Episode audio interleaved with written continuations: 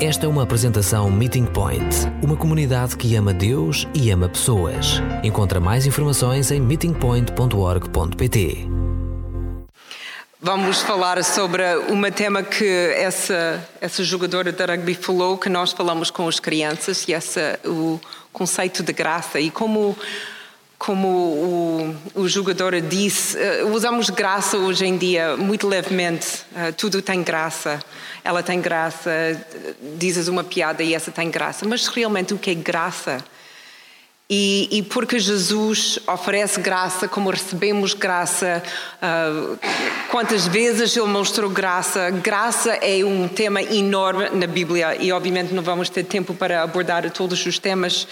E além disso, queremos misturar isso com, com essa ideia de refeição, de, de juntar por volta de uma mesa e conversar.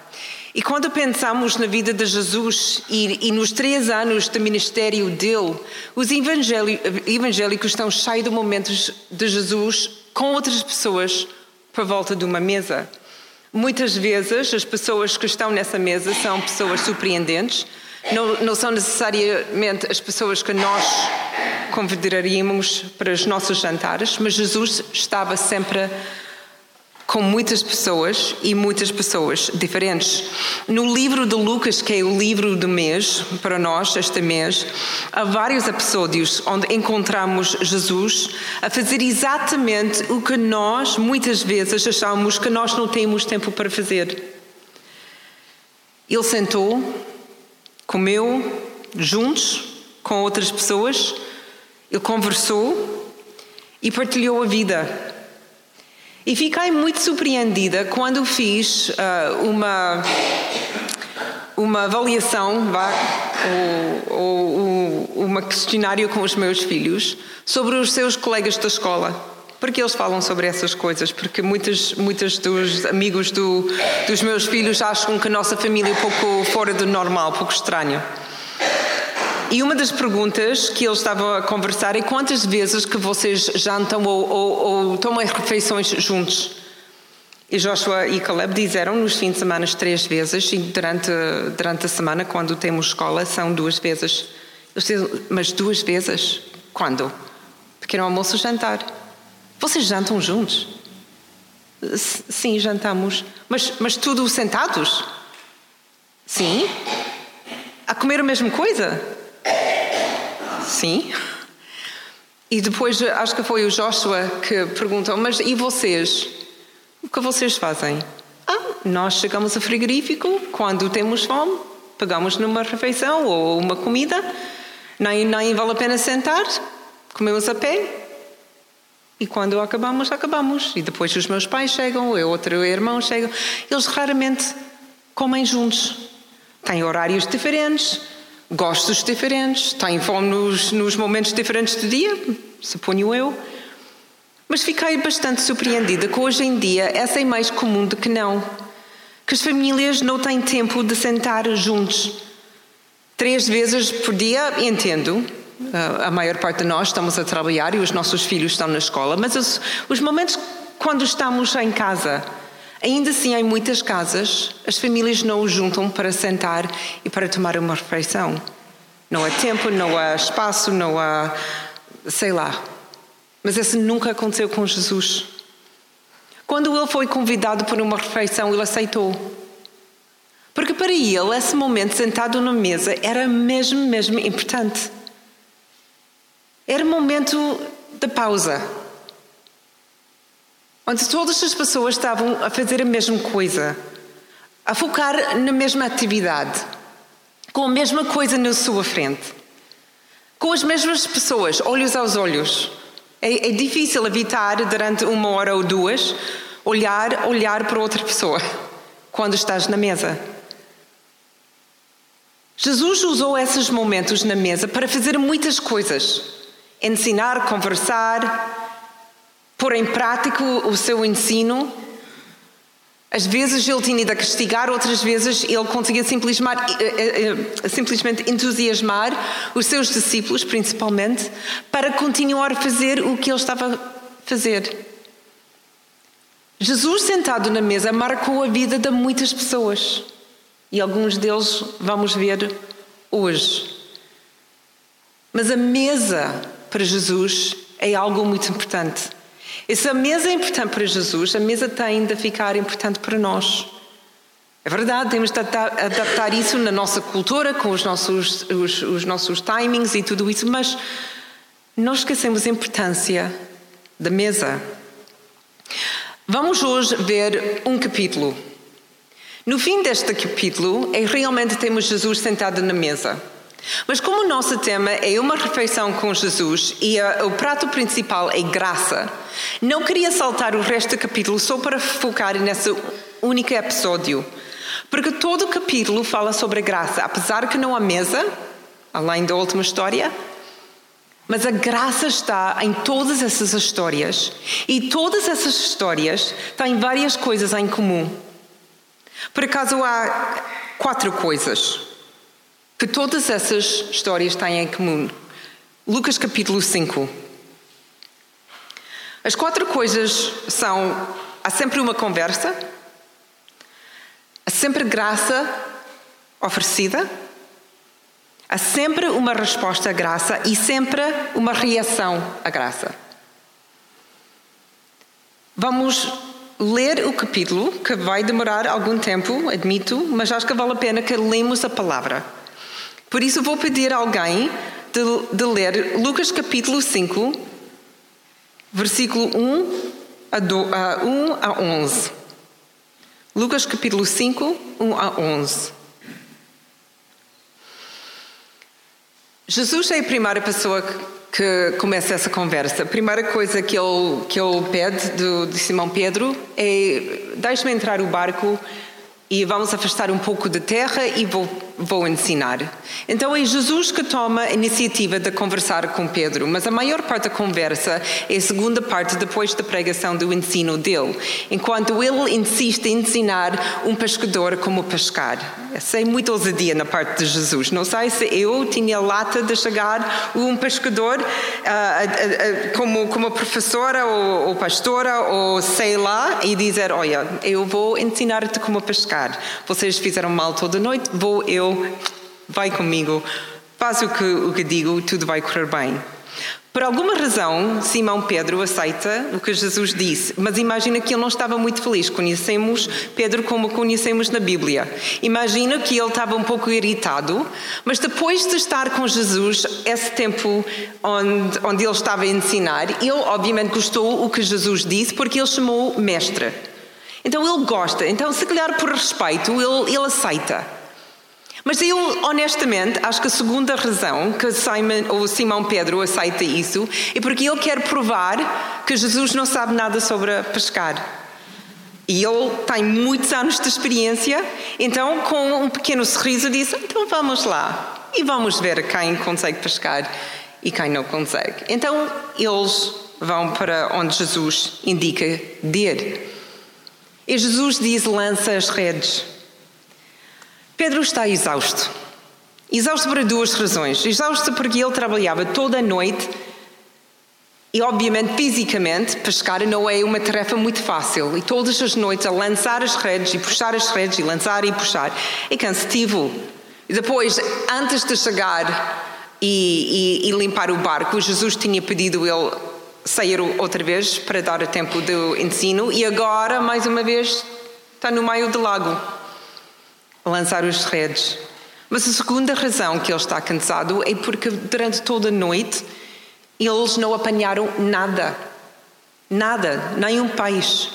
Então eles não têm comida e eles não, não têm nada para vender. Então foi realmente uma noite miserável. Mas com todo o esforço que ele tem para provar que Jesus é mesmo um excelente professor, ou rabi, mas um péssimo pescador, ele lança a rede. E depois, na minha cabeça, ele olha para Jesus assim. Hum. E Jesus, imagino eu, faz assim. E de repente Pedro vê que a rede mexeu. Mas mexeu muito.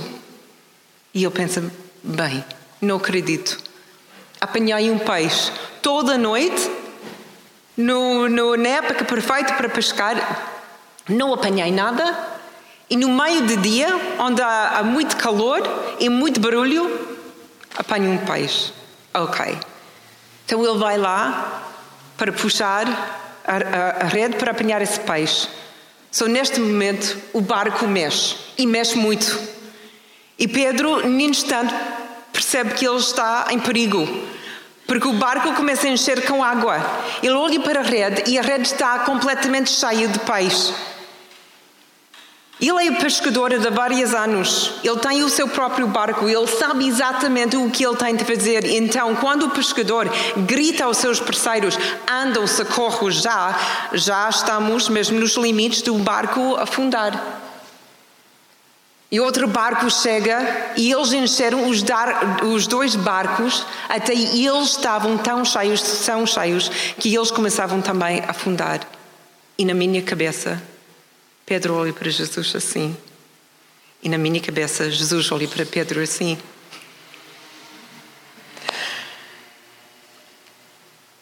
O que aconteceu? Qual foi o momento de milagre? Ou há mais milagres aqui? Imagina de estar nos, nos botas ou nas sandálias do, do Pedro e tu tens de seguir todas essas instruções e tens o barco cheio de peixe que no, dez minutos antes não havia nada e agora estás de joelhos de peixe. Pedro, num instante, percebeu que ele estava no meio de um milagre. Ele nunca na sua vida tinha visto um milagre e nunca achava que ele tinha ou ia ter essa oportunidade, mas agora ele está a viver um milagre. E ele cai em si. Eu estou a viver um milagre com essa pessoa que está no meu barco. Quer dizer, ele é fazendedor de milagres. E de repente Pedro percebe a pessoa que ele é. Não só apenas um, um pescador, mas um pecador. Ele sabe as conversas que ele tinha o dia anterior. Ele sabe a raiva que às vezes ele sente, até essa noite ele sentia quando ele não conseguia apanhar o peixe. Ele sabe que ele é teimoso. Ele sabe que às vezes ele, ele enganou as pessoas que, quer, que queria comprar os seus pais simplesmente para ganhar mais alguns cêntimos. A graça vem em duas formas aqui. A primeira graça que Pedro recebeu é, é paz. A segunda graça que ele recebe é que ele continua a viver. Porque ele acha que ele não merece. Porque ele está perante de alguém santo e ele reconhece isso. E por isso ele diz: Afasta de mim, sou pecador, por favor.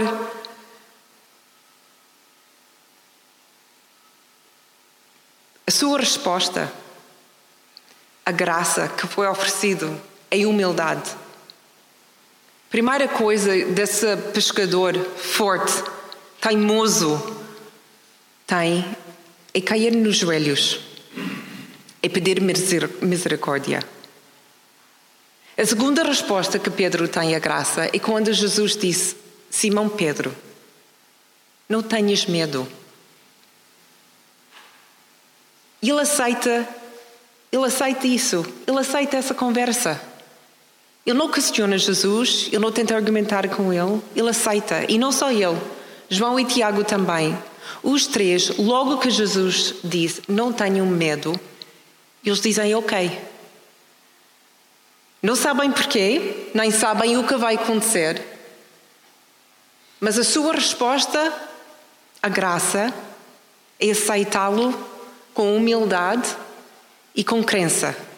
Eles acreditam.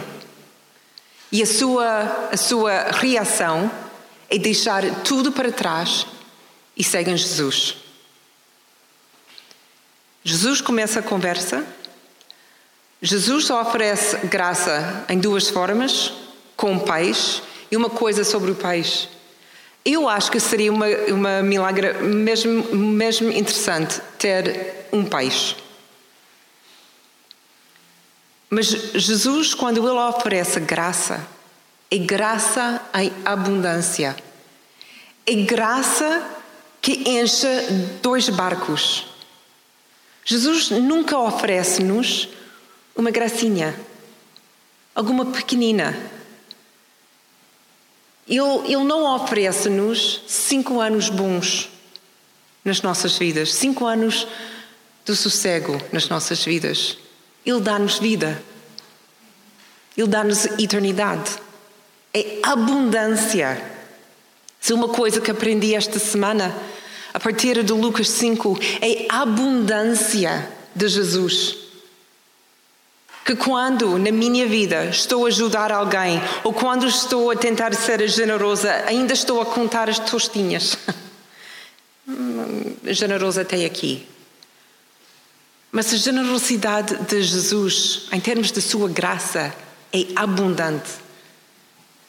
Então, Pedro, Tiago e João respondem a essa graça, à abundância, aceitam o que Jesus disse e a sua reação é seguir. Jesus não afastou de Pedro, porque ele, além de conhecia Pedro e sabia exatamente quem Pedro era, que era mais importante é que ele sabia quem Pedro podia ser. E a mesma coisa conosco. Ele olha para a minha vida, ele olha para a vossa vida e logo ele sabe quem somos. Mas também ele, ele percebe o nosso futuro e as pessoas que podemos ser com ele. Continuamos a ler, versículo 12 a versículo 16, a cura de um lepra. Alguém pode ler 12 a 16? Quem começou a conversa? O que o texto diz? Quem, quem iniciou a conversa nesse caso? O leproso. Foi ele que chegou ao pé de Jesus, inclinou-se e começava a falar com Jesus: Se quiseres ajudar-me, podes curar-me. Eu acho que essa ousadia ao máximo nesse caso deste homem. Porque ele não, não deveria estar perto de Jesus, ele não deveria estar perto de ninguém. Lepra nessa altura não tinha cura. E nós não sabemos exatamente o que a lepra era nessa altura. Parece que não é a lepra que nós conhecemos. Mas passava rapidamente, pessoa a pessoa, e conseguia passar com proximidade e com certeza com toque. Então, este homem usou toda a coragem e toda a ousadia que ele tinha porque ele chegou perto de Jesus. Mas ainda mais chocante do que isso é que Jesus não o afastou. O leproso nessa altura era visualmente óbvio. Era impossível de não conhecer quem tinha essa doença e, não, e quem não tinha. Então, ao longe, Jesus ia conhecer, reconhecer que essa pessoa tinha lepra ou não. Então o homem inclina-se até o chão e pediu-lhe: Se tu quiseres. E Jesus deixou-o aproximar. Então a graça chega em duas formas distintas, mas ligadas. A primeira é Jesus, antes de curar o homem, toca-o. Se este homem não deve estar ao pé de Jesus, nem na proximidade de Jesus, sem gritar: sou suja, sou suja, sou suja, ele não deveria ser tocado por Jesus ou por ninguém. De tocar um lepra queria dizer que tu ias ficar suja e expulsa da comunidade pelo menos sete dias. E a rapidez dessa cura, dessa, desse homem com lepra, Mostra-me que com uma palavra Jesus conseguia curar o lepra e depois toca-o, dá o abraço, quando ele já está limpo. Mas Jesus tomou a decisão diferente. Quando o homem ainda estava sujo, tocou-o. Essa para mim é graça incrível. É uma lição importante que nós temos de aprender da nossa vida e de qualquer pessoa que vive nessa terra. Ninguém vai a Jesus limpo. E não tem de ser. Jesus toca-nos onde estamos e como estamos, na nossa sujidade. Esse é o conceito importante entender sobre a graça. Se nós só chegamos a Jesus limpos, depois não precisamos graça. Precisamos graça porque somos sujos, incapazes de limpar. Cheios de pecado, até os mais novos aqui conseguiram identificar os pecados que eles fazem. Coisas simples nós achamos. Mas cada mentira que essas mini cabeças conseguem imaginar, nós, com nossa idade, somos muito avançados em mexer com isso ou tornar a nossa mentira em alguma coisa mais elaborado e justificado nas nossas cabeças. É incrível, somos todos, todos sujos, mas Jesus intencionalmente toca nele. Jesus ignora completamente a lei de Moisés. Não foca no lei. Ele, ele sabe o que a lei diz. Ele sabe que ele não deve tocar de acordo com a lei. Mas de acordo com Deus, de acordo com o amor, esse homem, que provavelmente não foi tocado durante anos e anos e anos, a primeira coisa que ele precisava era toque. Sentir humano. Então, Jesus não liga com lei, liga com a pessoa. E depois a segunda graça é cura total. E como disse, numa palavra só. O homem disse: Se tu quiseres, Jesus disse: Quero. E voilà. O homem está com pele como novo, completamente e totalmente curada da sua doença. Quando olhamos pelo Pedro, João e Tiago, nós percebemos que eles não mereceram o que eles receberam. Eles eram pescadores, homens mesmo do mar, eles não estavam lá a ouvir Jesus ensinar, não foi a opção deles, eles estavam mesmo a pescar. Então eles não mereceram a graça de Jesus, mas a graça foi estendida. Este homem também não fez nada para receber a misericórdia ou a graça de, de Jesus, mas Jesus oferece na mesma.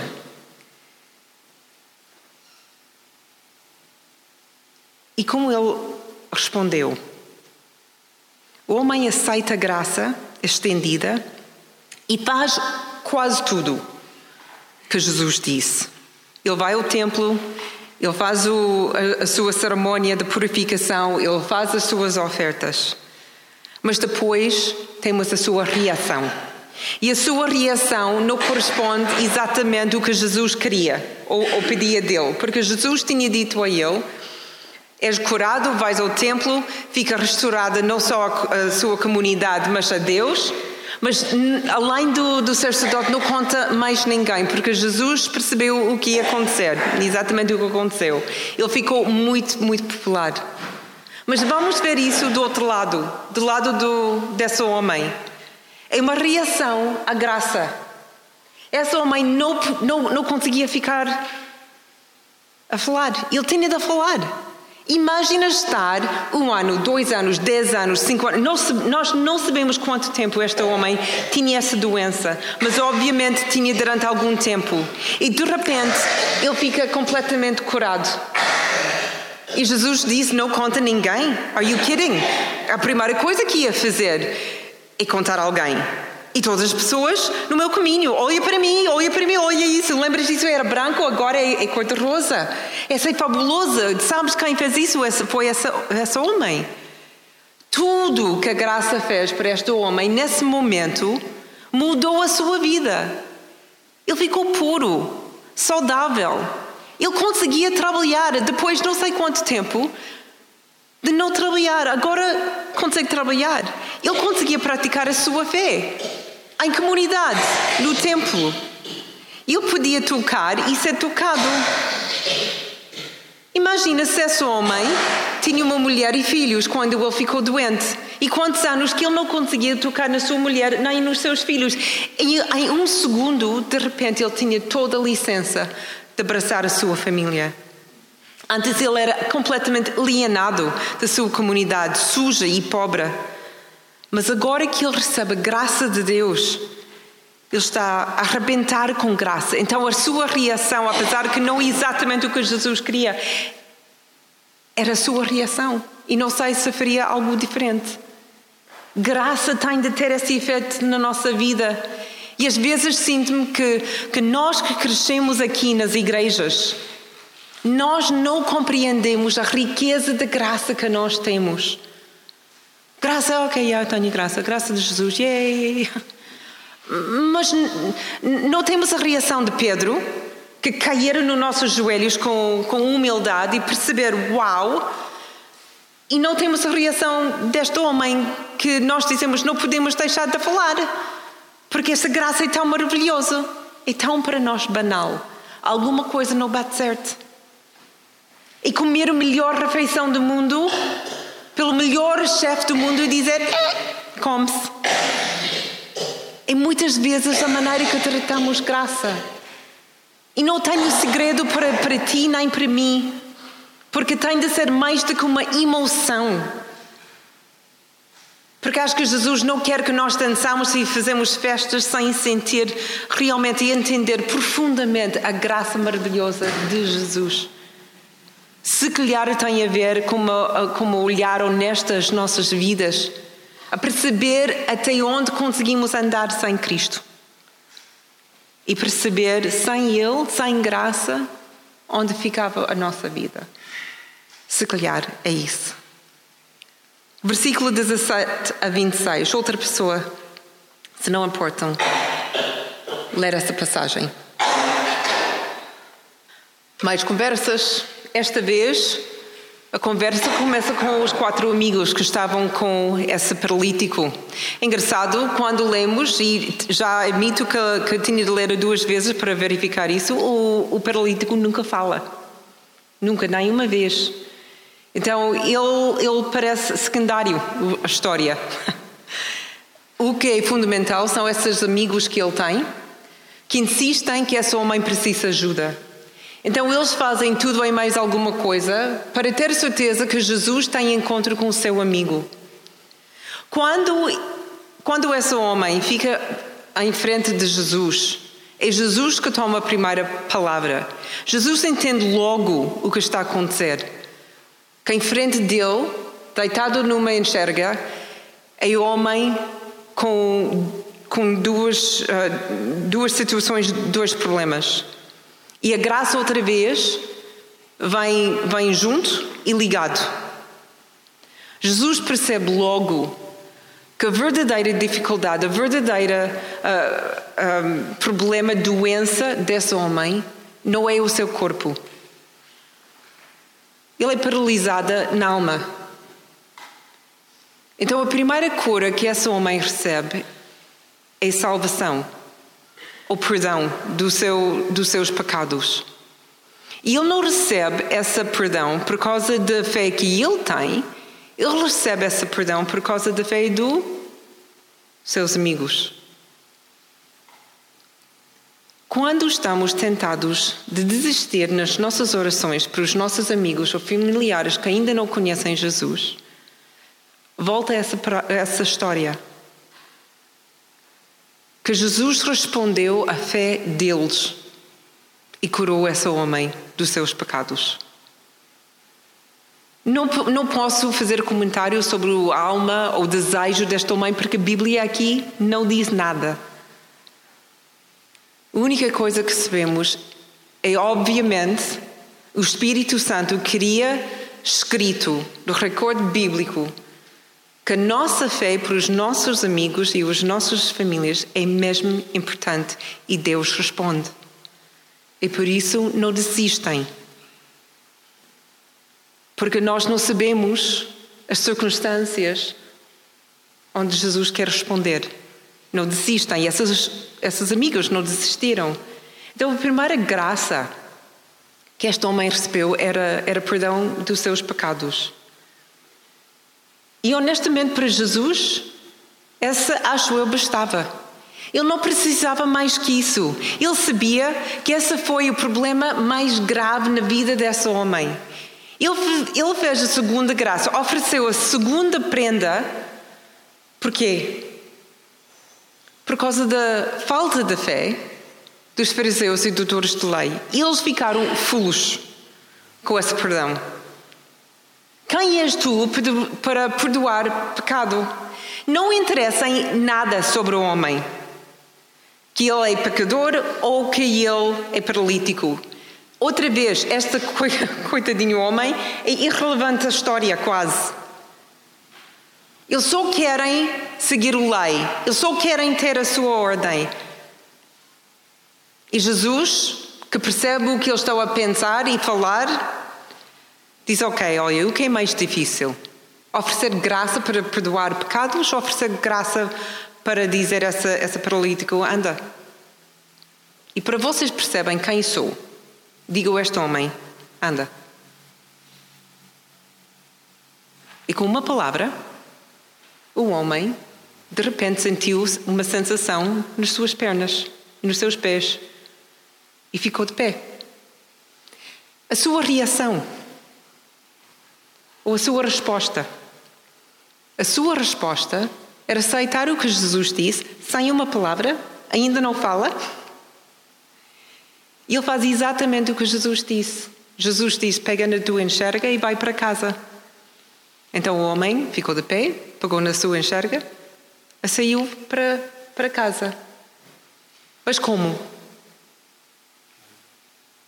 Como? Andando ia fazer Louvar a Deus. Lembras-te da semana passada? Obediência, Salmo 134. Começamos com obediência e sempre acabamos em louvor. Exatamente o que este homem fez. Obedeceu e saiu a louvor a Deus. A sua reação era silencioso. Era simplesmente viver a graça que ele tinha, ambos de perdão e a vida corpo que agora consegue mexer. A graça de Jesus foi estendido e o homem paralítico aceitou.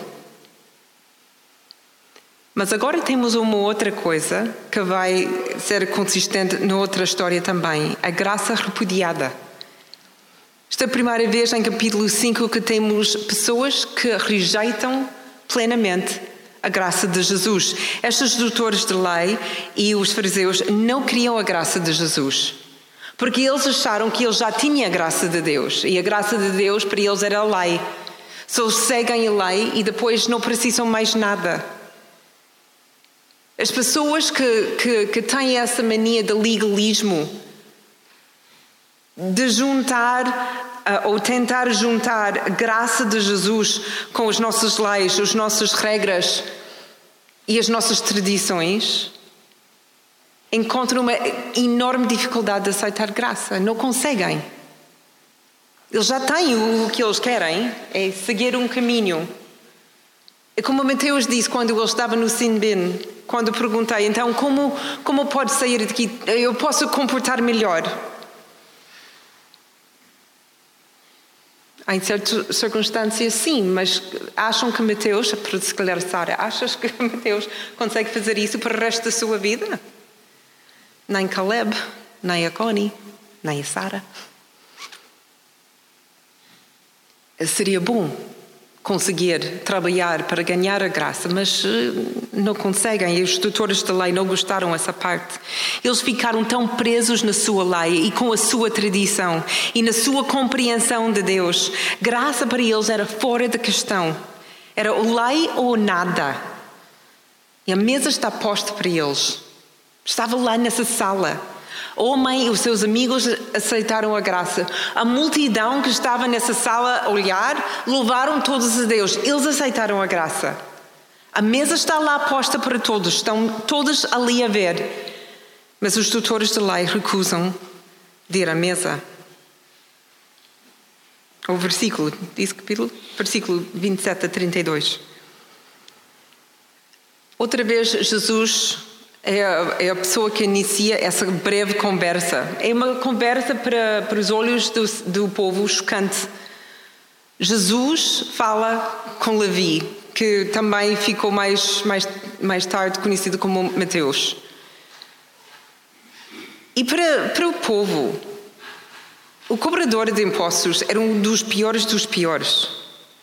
Ele era judeu que trabalhava para Roma, que era miserável. Ele roubou do seu próprio povo, ele era traidor. E de todas as pessoas que estavam nessa área nesse dia, parece que havia muitas, Jesus escolhe de falar com Levi. Horrível. Horrível. Mas Levi aceita a graça logo, também em silêncio. Ele simplesmente segue Jesus. E a sua reação é fazer uma festa para honrar Jesus. Graça merece uma celebração. E nós, acho eu, não celebramos suficientemente graça. Nós temos os nossos momentos solenes, e se calhar porque somos mais batistas, gostamos de coisas mais calmas, mas o que precisamos é uma bela festa. O Levi gostava de festejar. Graça, eu recebi graça. Eu, um cobrador de impostos, que ninguém gosta de mim, o mestre falou comigo, aceitou-me, recebo perdão, recebo tudo isso. Festa, claramente. Mas porque ele é novo crente, ele não sabe com, com quem ele deve convidar. Então o que ele faz? Parvo, convida os seus amigos. E aí que são outros cobradores dos impostos. E porque a sua posição na, na, comunidade era de tal maneira, provavelmente havia outras mulheres de uma background questionável, se calhar outras, uh, outras pessoas que estavam a trabalhar com Roma, outras pessoas que realmente as, os fariseus e os doutores de lei não gostaram. Pessoas inconvenientes, pessoas que não cabem muito bem na nossa sociedade. Mas Levi convidou todos, porque ele passava a sua vida com eles em outras festas, outras celebrações. E depois ele convida Jesus, que aceita convite. E de repente nós temos essa festa com Jesus sentado à mesa com todas essas pessoas. E eu acho que é fascinante. E também há fariseus e doutores da lei lá, porque eles estão lá. Obviamente, Levi convidou-os, porque Levi não é muito esperto para saber que ele deveria fazer duas festas: uma festa conservadora, uma festa que seria muito gira. Não, ele fez uma festa e convidou todos. Ele tinha muito para aprender. Graça merece uma celebração, mas também graça é pública. Não fica aqui só conosco, não fica só em nossa casa com a nossa família. Levi era público e a sua expressão era para convidar muitas pessoas. E já está logo depois dessa explicação, dessa grande festa, da alegria que Levi tem na sua frente para Jesus, para honrar Jesus, temos graça repudiada mais uma vez. Os doutores da lei os fariseus, não, não, não, não, não, não, não. Ah, ah, uau. A curar um paralítico é uma coisa. Essa foi numa casa, numa aldeia. Essa é uma necessidade, essa é uma grande festa. E aqui há pecadoras, pecadoras. Pessoas com mau, mau reputação. Pessoas que não vestem como nós, que não falam como, como nós, que usam linguagem yikes, assustador que não, que não são casados, mas têm muitas outras mulheres e homens. Hum, essas não. Graças cheira mal para as pessoas legalistas. Cheira muito a mal. É, é aceitar qualquer pessoa.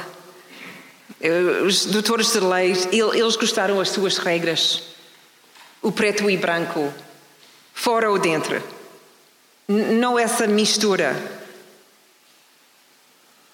eles queriam mais do que eles já tinham, ou o que eles acham que já tinham. Pessoas como eles, que vestiram na maneira certa, que seguiram a mesma lei, que portaram da mesma maneira, que falaram a mesma linguagem, que só ficaram com o seu grupinho puro. Eles acharam, em outras palavras, superiores a todos os outros. Eles não entenderam a palavra graça ou a natureza da graça. Eles não perceberam que a graça sempre, desde o Velho Testamento, e onde eles a ganharam muito, Até no Velho Testamento, graça é oferecido e nunca é merecido. Se graça é merecido, não é graça, é um pagamento. Para ser graça, tem de ser oferecido e não merecido. Então chegamos à última história, que não é história, é, é o ensino na mesa. E essa é forte de Jesus. E quando ele está sentado na mesa, olha para as coisas à sua volta e começa a falar e a explicar as coisas numa forma que toda a gente percebe. E ele conta a história sobre o verdadeiro sentido, a realidade de graça. Versículo 33 a 39. Sei, obviamente dirigido aos, aos fariseus a ensinar, a tentar ensinar esse novo reino, a introdução do reino de Deus, que é diferente. Então, o que é novo, ou o vinho ou, ou a roupa nova, é graça, é, é o reino de Jesus que ele está a tentar explicar. E ele está a dizer: não vale a pena tentar pôr alguma coisa nova em alguma coisa velha, porque as duas coisas vão ficar estragados. Se vais usar alguma coisa nova, usa nova. Se vais manter a coisa velha, melhor ficar com a coisa velha. Tentar combinar as duas coisas não dá. E nós temos essa dificuldade até hoje em dia nossa, na nossa fé, a tentar juntar coisas novas à nossa fé. E o que acontece é a nossa fé não fica igual. Temos alguma coisa que chamamos de sincretismo é algo novo e perigoso. Mas os doutores de lei nem, nem queriam fazer isso. Eles queriam o velho, eles queriam o, o, o que era familiar, o que era na sua cabeça seguro, a tradição, as leis, as regras que eles conseguiram seguir e ver. Para eles, fé, eles não tinham de ter propriamente fé, só tinham de seguir as regras. E depois chega Jesus com essa coisa nova: amor, graça, estendido não só para eles, mas para todos. E essa, eles tinham um grande problema. E por isso Jesus disse: Olha, tu estás a provar agora, tu estás aqui a provar o vinho novo. Mas eu sei que vocês vão dizer: oh, Mas o vinho velho é melhor. É melhor e vocês vão rejeitar graça para sempre. É exatamente o que aconteceu.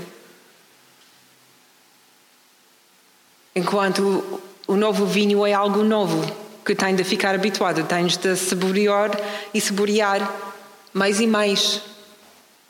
Graça parece bom no primeiro tentativa, mas depois lutamos também com o nosso instinto de querer merecer, de trabalhar de fazer algo para ter mais, ou ter melhor, ou começamos a desconfiar que perdão é para todos e, e, e 100%.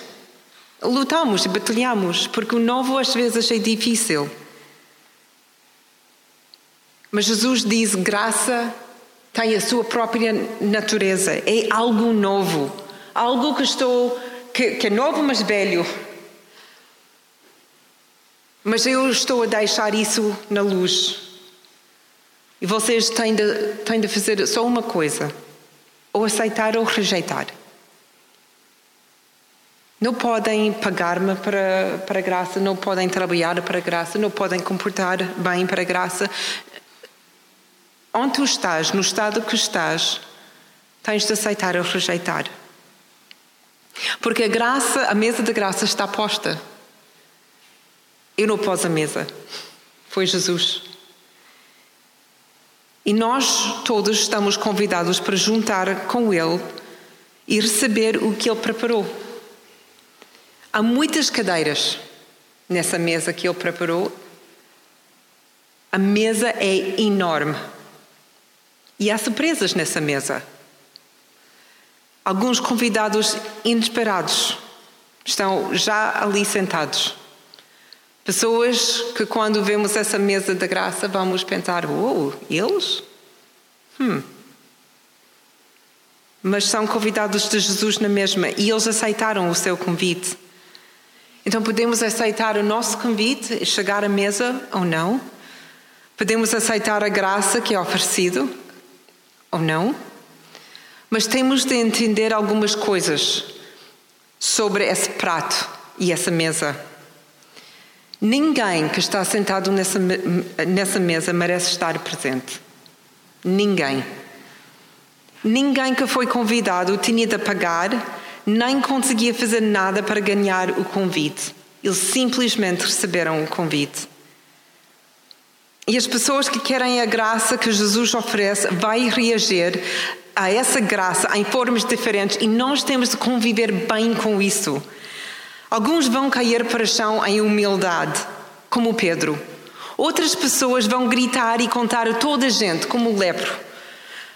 Algumas pessoas vão sorrir com, profundidade, com profunda gratidão e vão viver a sua vida com paralítico.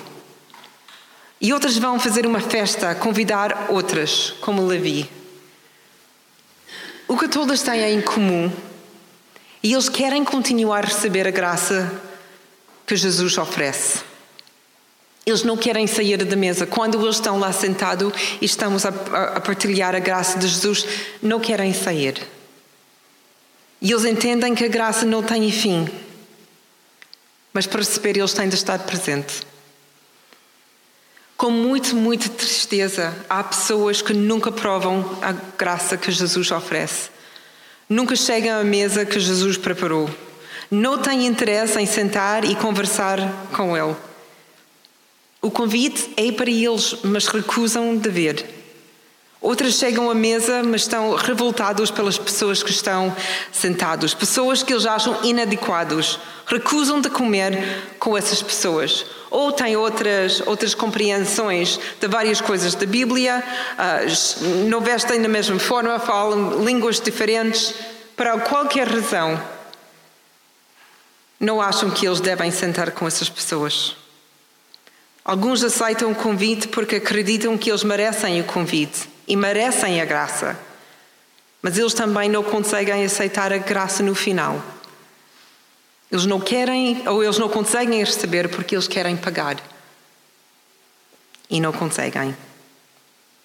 A mesa da graça, a maravilhosa graça, não é merecida, mas oferecida para receber, é só tens de aceitar o convite. É tão fácil e tão difícil como isso.